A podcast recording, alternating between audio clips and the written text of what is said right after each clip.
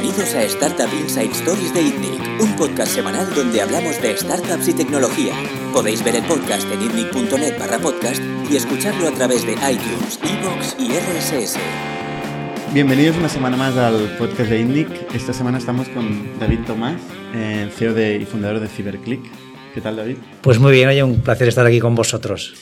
Eh, CyberClick es, es, un, es un caso interesante porque es un negocio pionero en el marketing digital, como agencia de marketing digital en, España, eh, que empezó en el 99, ¿no? Sí, exacto. Fuimos la primera empresa en España que hacía publicidad garantizando resultados. En el año 99 teníamos un ad server que lo que te permitía hacer era lanzar una campaña y pagar solo por clic y medir las conversiones. Que yo sé que esto ahora suena muy normal, pero hay que ponerse, esto es pre-Google AdWords, o sea, no existía Google AdWords, nadie compraba por clic, solo se vendía por impresiones y no existía tampoco Google Analytics, con lo cual la medición de lo que estaba pasando en tu campaña era muy limitada, solo sabías las impresiones y los clics, ¿no? Nosotros ya pasamos a medir las conversiones que se, que, que se generaban en esa campaña. Uh -huh. O sea, vosotros sois pioneros por tecnificar, digamos, el marketing eh, digital en un momento muy temprano. Luego también tú particularmente has tenido involucración en muchos negocios de, de éxito en Internet en España como, como inversor. Sí. Eh, también has escrito un libro y ahora nos contarás un poco, ¿no? Claro, sí. Lo, lo curioso de tu caso es que en, en tu LinkedIn, eh, tu primer proyecto es CyberClick y es donde sigues trabajando. Es el proyecto de tu vida. Claro. Sí, esto es verdad que en Internet no es, no es común, ¿no? Tienes como el emprendedor en serie, ¿no? Que va haciendo proyectos.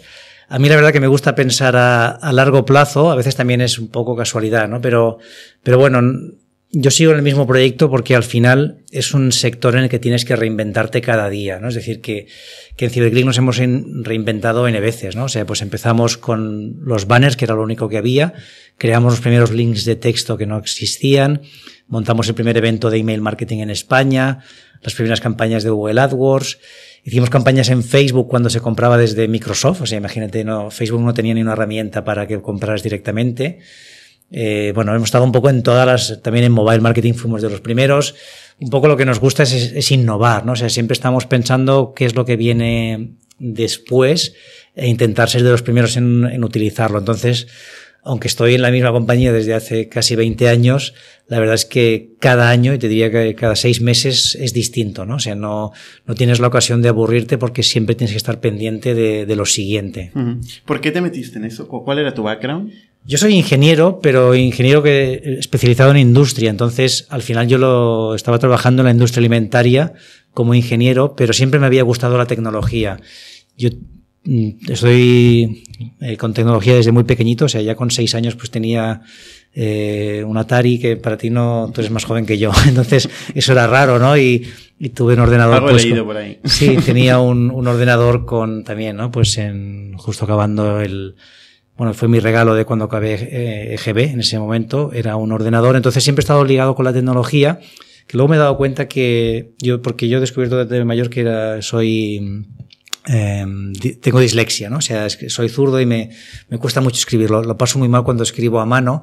Entonces yo con el ordenador, o sea, estaba en igualdad de condiciones, ¿no? Realmente podía, eh, podía como escribir rápido, entonces me, me, apasionaba, ¿no? Pues en la ingeniería, pues obviamente estudié mucho con AutoCAD y, y, hasta monté pues un pequeño proyecto en el que vendía servicios de, de diseño con AutoCAD y tal. Entonces, bueno, siempre he estado muy relacionado con la tecnología. Entonces, y a mí, cuando empezó Internet, pues obviamente me llamó la atención, ¿no? Estamos hablando que yo el primer contacto con Internet lo tuve el año 93, 94.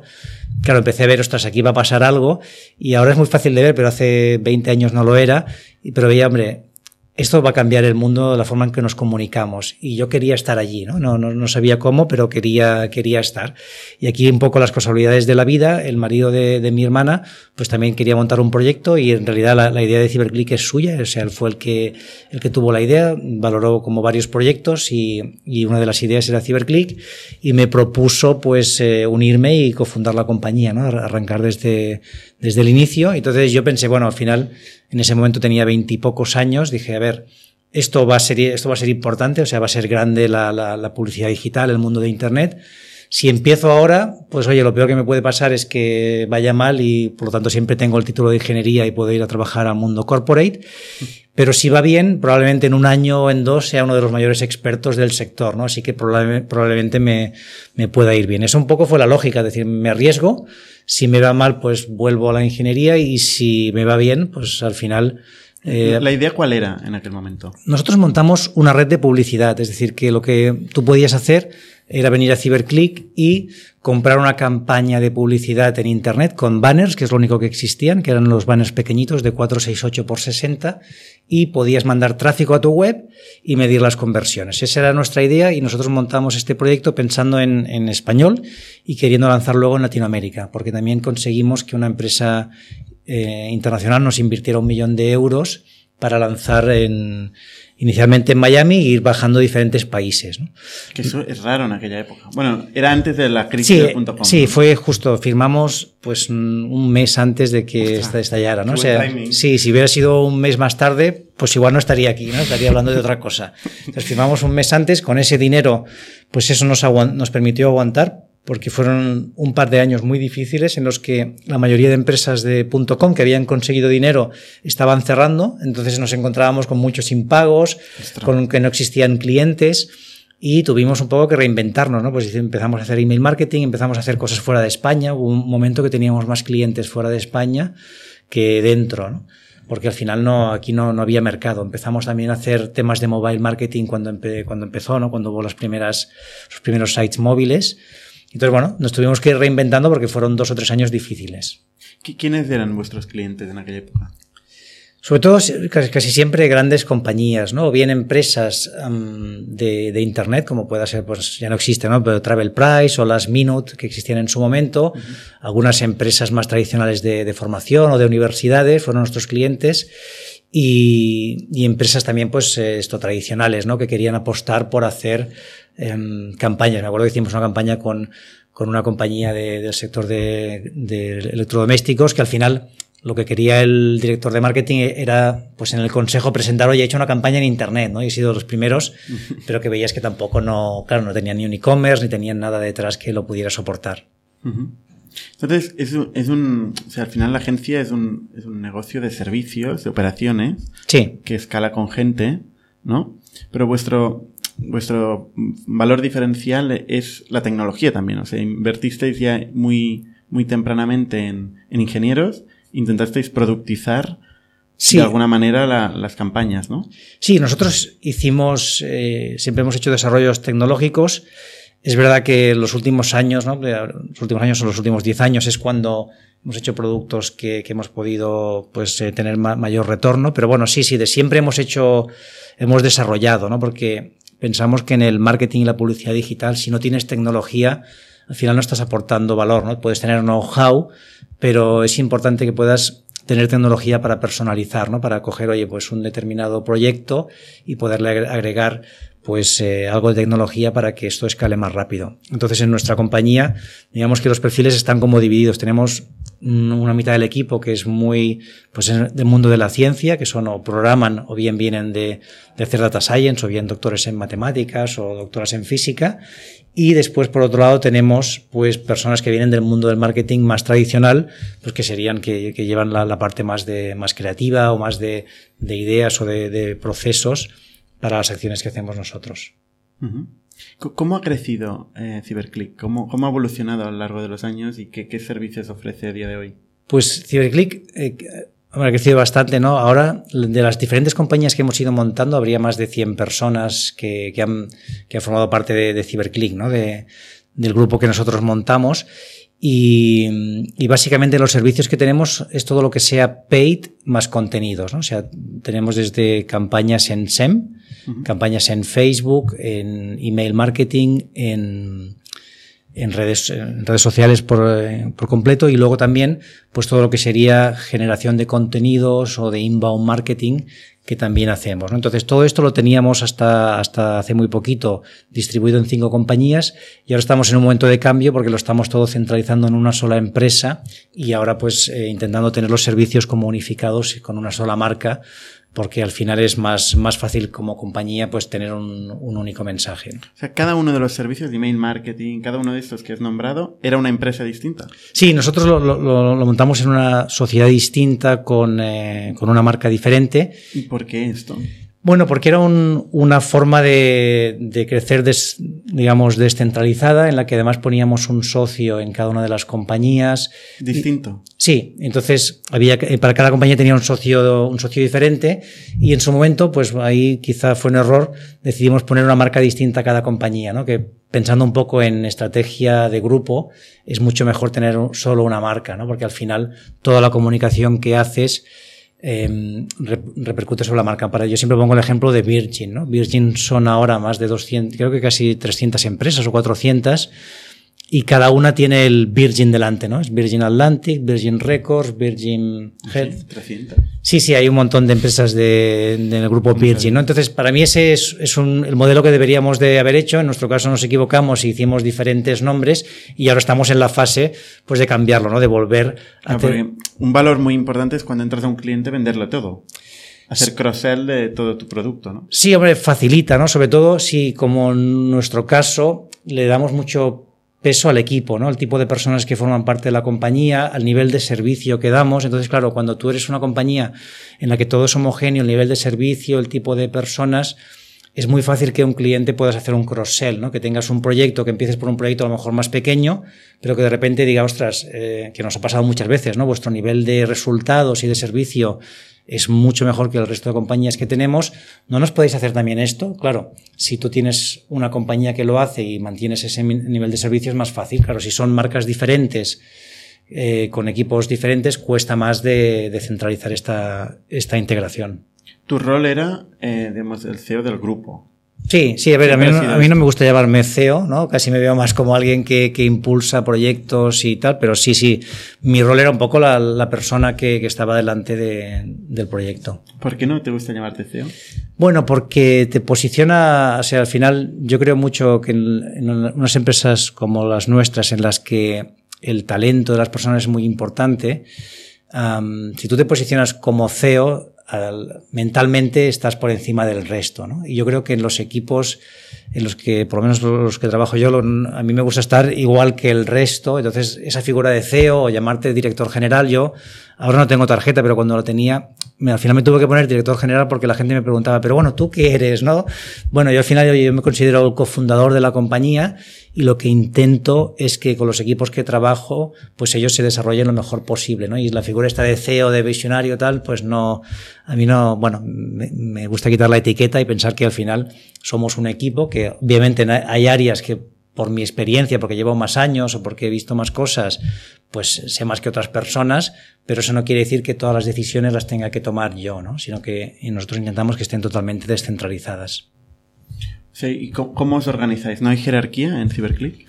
No, o sea, no hay una jerarquía formal que digas, hay un, una directora de marketing, hay una directora de, de, ventas. No, o sea, hay, cada persona, digamos, trabaja en equipos, ¿vale? Y entonces en esos equipos se organizan como ellos creen, pero no hay una persona que es el, el líder porque está designado. Es decir, no hay, no, tú no eres la directora de marketing y lo serás siempre más, ¿no? Es decir, tú ahora mismo puedes estar haciendo un rol que en ese equipo se considera importante, pero no, no lo vas a hacer siempre, o sea, no vas a ser tú el, el que haga ese rol y estés organizando al resto de, compañ de compañeros, ¿no? Si al final eres una célula de trabajo, imagínate, pues en el equipo de, de Facebook, ¿no? Pues si hay cinco personas, entre ellos se organizan, ¿de acuerdo? Y se reparten las tareas. Nosotros lo que, lo que hacemos es que y ahora, mira, la, ahora justo esta semana tenemos el, el retreat, ¿no? O sea, nosotros nos, nos, vamos a principio de nuestro año fiscal, que es ahora, nos vamos a, durante tres días, nos encerramos en, en una casa de turismo rural, todo el equipo, y ahí estamos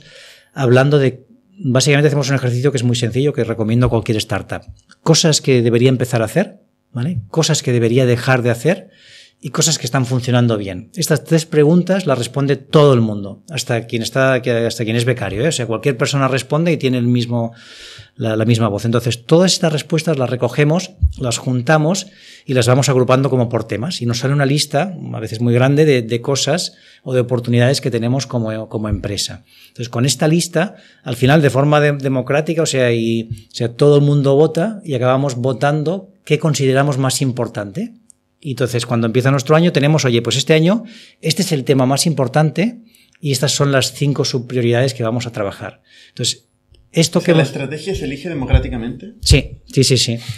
Se, elige entre, entre todos, ¿vale? Cada uno, cada uno vota. Entonces, cuando está, cuando hemos escogido las prioridades, a partir de aquí los equipos se reparten las tareas. Es decir, vale, hay esta prioridad. Imagínate que es doblar el tráfico en la web, ¿no? Pero entonces se empieza, oye, el equipo técnico que va a intentar mejorar la velocidad del site, otra persona que va a trabajar los contenidos, otro que hará un keyword research cada uno escoge dónde quiere trabajar. Pero ¿quién decide mejorar el tráfico? Eso, o sea, lo primero ha salido de la gente también. Claro, esto lo hemos recogido de todos los inputs de cada persona y eso normalmente nos, suele llevar un día. Em, estamos revisando todos los temas que han salido, ¿vale? Hablamos de, ellos, entonces cada uno va votando. Al final acabamos encontrando que hay cinco o seis temas importantes y se vota. Eh, tú votas ¿Y, la gente cobra lo mismo, todo el mundo? Entiendo que no, ¿no? No, no, la, no obviamente no, no todo el mundo cobra lo mismo. Entonces, básicamente, los, los salarios en qué se definen, una, más o menos el, o sea, hay un, el objetivo es que estés siempre por encima del mercado, ¿no? Y obviamente hay determinadas posiciones que el mercado las, las paga mejor que otras. Entonces, si, si no, si no estamos eh, a nivel de mercado, vamos a perder a la gente, eso es evidente, ¿no? Entonces, nosotros intentamos que estés o con un salario a nivel de mercado, ¿vale? Para, para un poco el rol que estás desempeñando. Y, y, luego después tenemos un programa de profit sharing, que en base a los beneficios que tiene la compañía hay un porcentaje que se retornan al equipo, que se, se reparte de forma muy equitativa para que todo el mundo al final tenga también un, o sea, un, resultado en base a, cómo está yendo la compañía. Y esto bueno, lo vamos haciendo normalmente cada tres meses, ¿no? O sea, cada tres meses se mira un poco cuáles son los resultados y si está por encima de un porcentaje de vida, hay una parte que se destina al equipo. ¿Cada tres meses se paga? Sí. Depende, ¿eh? o sea, si va muy bien, sí. Hemos llegado, incluso ha habido, por ejemplo, ha habido ocasiones que durante tres meses seguidos se ha pagado profit sharing. Ahora lo estamos haciendo cada tres meses para también un poco poder hacer mejores previsiones, ¿no? Porque cuando lo hacía, al principio cuando lo empezamos a hacer, lo hacíamos cada mes que había eh, superábamos los resultados eh, numéricos, un poco también porque mucha gente dice, hablas de profit sharing y no se lo cree. Dice, bueno, sí, sí, me has dicho que tengo un profit sharing, pero entonces queríamos que fuera muy evidente para que tú cada mes vieras que efectivamente si las cosas iban bien, obviamente tenías tú también una parte de retorno. Tiene un riesgo importante. Si el último trimestre pinchas, la gente no puede pedir que devuelva el dinero, ¿no? Claro, no, entonces lo hacíamos en base a los resultados que tenías hasta ese momento, ¿no? Sí, sí, si el último trimestre pinchas, pues es un riesgo, ¿no? Sí, sí. ¿Y esto funciona? Sí, o sea, al final yo creo que la, o sea, a ver, siempre y cuando tengas un salario de mercado, es como un, es un más a más, al final es, creas la idea que es, que es, o el mensaje es, oye, si la compañía va bien o va mejor, tú tienes que ir mejor. O sea, no, no puede ser desequilibrado, tiene que haber un equilibrio entre lo que la compañía gana y lo que gana el equipo. Y ese es el mensaje. Entonces, funciona porque al final la gente ve, oye, esto no es un solo un gana la compañía y yo no, sino que hay un, cierto equilibrio. ¿Qué parte del, beneficio de la compañía se reparte en los empleados? No te, no te lo sabría decir. Ah, o sea, no, no, no, no, te sabría decir la cifra, pero, hombre, sería significativo, ¿eh? A lo mejor es un, un 20%, quizá más de lo que, de lo que se genera, se acaba repartiendo. Lo que sí es verdad que miramos siempre que haya un, mínimo de beneficios para la compañía, o sea, tiene que haber un EBITDA mínimo mm. que garantice la, viabilidad de la empresa. Claro. Hablas mucho del, salario de mercado. Yo no tengo muy claro qué es el salario de mercado. Sí, yo tampoco. A ver, claro, sí, sí. Es un concepto, piensa que eh, llegan constantemente empresas multinacionales que disrompen un poco lo que serían los precios. En, claro. En, Barcelona, por ejemplo, esto pasa mucho. Entiendo que en Madrid también. Igual. Em, claro, o startups que igual están financiadas por encima de sus capacidades reales de convertir aquello en negocio. Y eso pasa que va, eh, bueno, al final va, va, alterando el mercado de los precios. Efectivamente. Sobre todo en talento técnico, esto se ve muchísimo, ¿no? Eh, por eso que al final, ¿qué significa un salario de mercado? Yo, yo creo que al final eh, es la posición en su conjunto lo que hace que sea atractiva o no para un profesional, no tanto solo sí. el salario, ¿no? No, por supuesto, pero lo que pasa es que el salario tiene que estar, lo que cuando digo de mercado es que, claro, si viene una empresa y le ofrece a una persona 15.000 euros más, pues probablemente se te va a ir por muy bien que esté y a nosotros nos ha pasado, hemos tenido a alguien que le han ofrecido bastante más dinero porque hay un poco un momento de mercado extraño porque hay pues muchas startups sobrefinanciadas Totalmente. o empresas que van muy tarde en la digitalización y necesitan captar personas sí. y están dispuestas pues obviamente a pagar un, un, salario que quizá rompe el mercado. Entonces, bueno, eh, aquí tienes que estar un poco en saber lo que está, cómo se está moviendo el mercado y entonces irlo, irlo regulando. Pero es verdad que hay, que hay este tema ahora mismo, ¿no? Es decir, que el mercado está un poco loco. Yo siempre digo, nosotros estamos un poco a largo plazo, ¿no? O sea, al final yo lo he visto, ¿no? Ha habido empresas que, que se han llevado pues a muchísima gente pues subiendo salarios pues un 20, un 30% uh -huh. y yo te me acuerdo después a cabo de unos meses ver que despedían a 50 personas de golpe, ¿no? Sí, sí. Entonces, totalmente. bueno, pues al final se trata un poco de encontrar aquellas personas que lo que buscan es un proyecto a largo plazo, una estabilidad, ¿no? Y un, Está claro que es un proyecto a largo plazo, lleva Sí, exacto, llevamos 20 años, toco madera, que sigamos Y- 20 y aparte más. Os han, os han declarado, eh, o no sé cómo funciona esto, el Best Place to Work, que no sé muy bien lo que Sí, significa. no- nosotros quedamos Best Place to Work en la categoría de pymes, en la, la primera empresa para trabajar en España. O sea, ahora la categoría de pymes la han eliminado, no existe, pero básicamente lo que, lo que hacían es que hacen una encuesta a todos los trabajadores de las compañías que quieren presentarse de forma anónima. Y en base a los resultados de esa encuesta, más lo que tú explicas que haces en pro de tener un buen ambiente de trabajo, ahí se, se hace una evaluación y se hace un ranking de las compañías. ¿no? Y nosotros los dos últimos años que se hizo el ranking de pymes, pues quedamos la primera empresa. Está muy bien. Sí, bueno. Sí, hombre, yo, yo creo que es algo que afortunadamente cada vez es más normal, ¿no? Cada vez se ve como más normal el apostar por eh, porque la gente esté contenta y disfrute en su trabajo, ¿no? Y empresas como la vuestra pues también lo hacéis, ¿no? Pero, pero es verdad que empresas tradicionales la gente está muy quemada, ¿no? O sea, ¿cuántas, cuántos amigos tienes que el, domingo por la tarde están Sí, medio sí, deprimidos, ¿no? totalmente, Totalmente. Sí, lo que pasa, lo que me sorprende es esta idea de, decir la estrategia democráticamente. ¿eh? O sea, yo, en eso igual discrepo un poco. Ajá. Veo, veo difícil, o sea, a veces la estrategia no es, eh, desde mi punto de vista, una, una decisión casi racional. eh. Puede ser que sea incluso arbitraria. Eh, que al final es la vocación de un, de un fundador, de alguien que tiene una idea, que lo tiene en su ADN y que marca la dirección. Eh, yo veo muchas veces que el consenso lleva a la mediocridad o lleva a la- al, al no hacer nada o hacerlo todo, no lleva a hacer una cosa y por, lo tanto, con lo cual dejar de hacer muchas otras, ¿no? Eh, Bueno, fí- fíjate que hacemos una cosa que es qué cosas debemos dejar de hacer. ¿eh? O sea, cuando, cuando definimos estas prioridades, son pocas, ¿no? Es, es un tema de decir, vamos a definir pocas y vamos a centrarnos bien en ellas, ¿no? Yo también sí- igual yo- es o sea, distinto el mundo de servicios que, que Claro. una startup que tiene vocación igual de crear un producto muy concreto que pueda eh, penetrar y, y- y, bueno, quedarse con una industria entera. Sí, lo que pasa es que fíjate, si, si, tú, no, si tú no haces partícipe a la gente que va, va a estar trabajando en el proyecto, yo creo que su involucración o el sentimiento este de pertenencia, de decir, ostras, esto forma parte de, de- de mis ideas, No, pero eso es, es distinto ser partícipe, perdona, ¿eh? Sí. Es distinto ser partícipe de decidir democráticamente a vo- con votos cuál es la estrategia de la compañía. sí. Es distinto. Participe, obviamente, un equipo pequeño es partícipe porque estás hablando todo el día de lo mismo.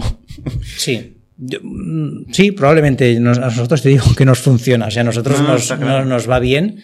Nosotros también al final sí que hacemos eh, temas tecnológicos, ¿no? Y, y- y crecemos. O sea, no nos vemos tanto como una agencia, sino más como una empresa de tecnología que sabe de marketing y ayuda a compañías a crecer, ¿no?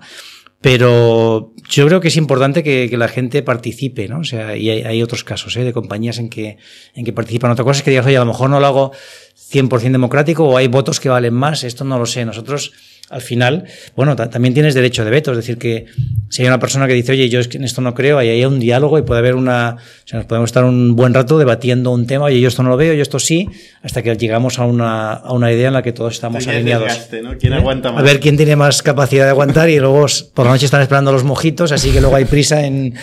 Y compañías como Supercell, eh, por ejemplo, funcionan también de la misma manera. ¿no? Hmm. Y claramente ha sido un éxito. Es Exacto. distinto, es un, es un videojuego y tal. Sí, sí, sí, sí. Oye, tú, aparte de esto, David, eh, has invertido en negocios, ¿no? En unos cuantos. En, en- en startups, principalmente. Sí, yo empecé, que lo habéis tenido aquí con Jesús Monleón y con Sí, Vicente Arias, por aquí. cuando ellos mm, montaron Sin Rocket, pues bueno, fue uno de los, de los que vinieron a, a ver para decir si me quería unir y, y me uní. Entonces, yo había hecho alguna cosa anteriormente, pero bueno, así más de forma formal, sí que empecé como a invertir en startups en el...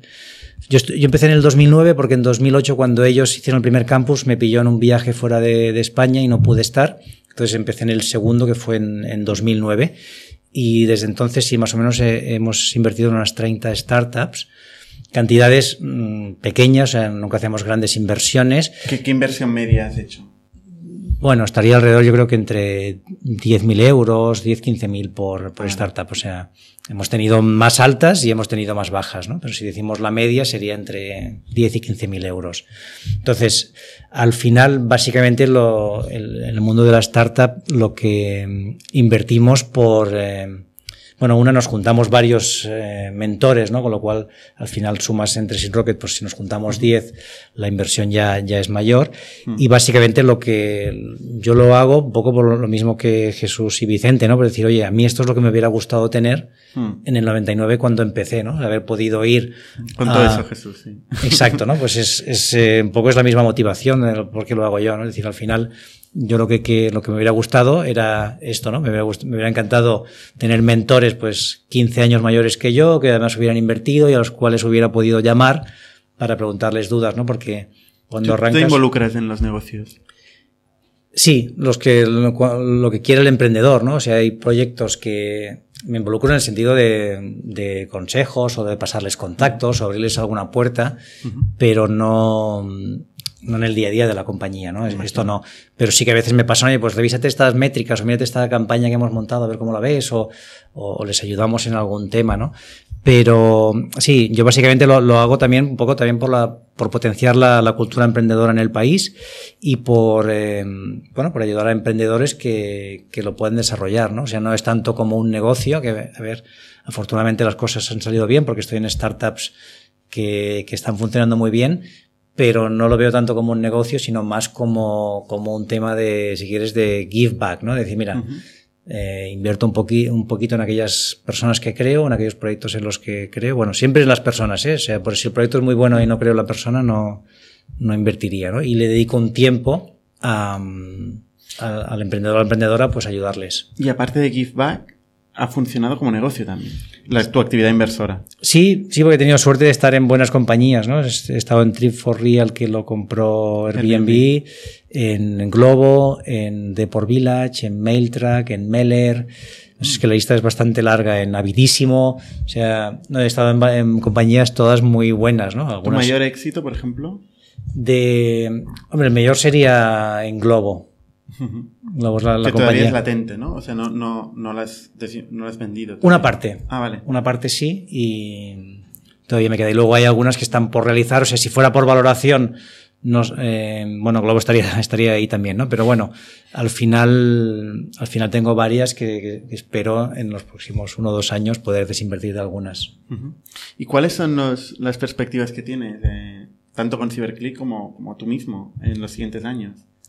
Pues lo- yo, yo con lo que hago me lo paso muy bien. O sea, yo intento hacer cosas que me diviertan, ¿no? Yo, yo básicamente mi tiempo se divide en CyberClick, en emprendedores, mentoring y, y luego también doy, doy clases que me gustan mucho, ¿no? Entonces, por el camino toda la parte de, de mentoring y emprendedores, escribí un libro que es La empresa más feliz del mundo, ¿no? Que, y ahora estoy con el siguiente que saldrá en breve que va a hablar de los millennials, de, de cómo los millennials se puede hacer para que sean felices en las empresas, porque en la mayoría, por desgracia, no lo son. Entonces, para mí, eh, mm, espero seguir haciendo lo mismo que estoy haciendo, ¿no? O sea, al final, uno de mis temas es, oye, crear compañías que crezcan, sobre todo que nos lo pasemos bien y que la gente que trabaja sea feliz, que los lunes por la mañana pues lo disfruten. Entonces, mm, lo voy a seguir haciendo en CiberClick, ¿no? O sea, ese es mi, mi plan y ahora mismo pues mi objetivo es hacer crecer la compañía lo máximo posible. CiberClick, ¿no? Sí. Muy bien. ¿Y el- la experiencia de, de escribir un libro? eh, ¿Qué tal? O sea, que ¿cómo, ¿Cómo te sale esto de escribir un libro? ¿Y cómo funciona? ¿Cómo ha funcionado? Pues la, mm, no, la, la experiencia bien, de, pues, la verdad era algo que siempre quería hacer, ¿no?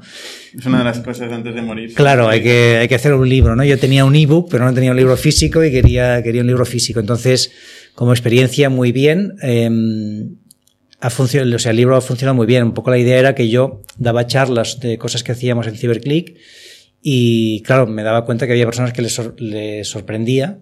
Entonces dije, ostras, pues esto quizá podéis escribir un libro para, bueno, para que se difunda más, ¿no? Y el libro ha funcionado muy bien. Te- Tenemos 10.000 ejemplares eh, en el mercado, o sea, ha sido para un libro de empresa está, está muy bien. Como experiencia está, es, es muy chulo, es, es bastante trabajo. Yo, yo lo, lo escribí, pero después, afortunadamente, la editorial me, me dedicó bastantes recursos para ayudarme, porque, a ver, yo escribo, pero no soy un escritor, ¿no? Es decir, que al final también, pues obviamente, afortunadamente, pues ellos te, te ayudan, te- luego también te orientan, ¿no? Decir, oye, al final esto cámbialo, esto hazlo así, eh, ca- cambia estos temas. Y, y nada, la verdad que contento.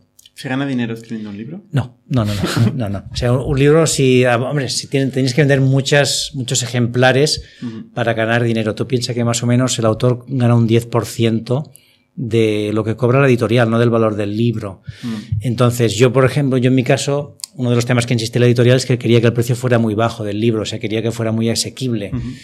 Entonces, claro, si vendes un libro muy asequible y es un libro de empresa que tampoco se venden tantos, no, no ganas dinero, ¿no? Tendrías que ser un Ken Follett que, que vende libros más caros y vende millones para que sí, entonces sí, entonces vives de vender libros, pero, pero bueno, si vendes menos de 100.000 al año es difícil vivir de ello. David, eh, muy interesante tu, testimonio. Creo que eres uno de los grandes de, de este país que ha hecho cosas en Internet. eh, y que, bueno, teníamos que tener aquí en Pues nuestro podcast. Muchísimas gracias a vosotros, oye, y felicidades por todo lo que habéis conseguido también, que no es poco. Muchas gracias. Suscribíos a nuestro podcast semanal en youtube.com barra itnic, iTunes, iVoox o RSS para no perderos ningún episodio. También lo podéis recibir en vuestro correo suscribiéndoos a nuestra newsletter semanal en itnic.net.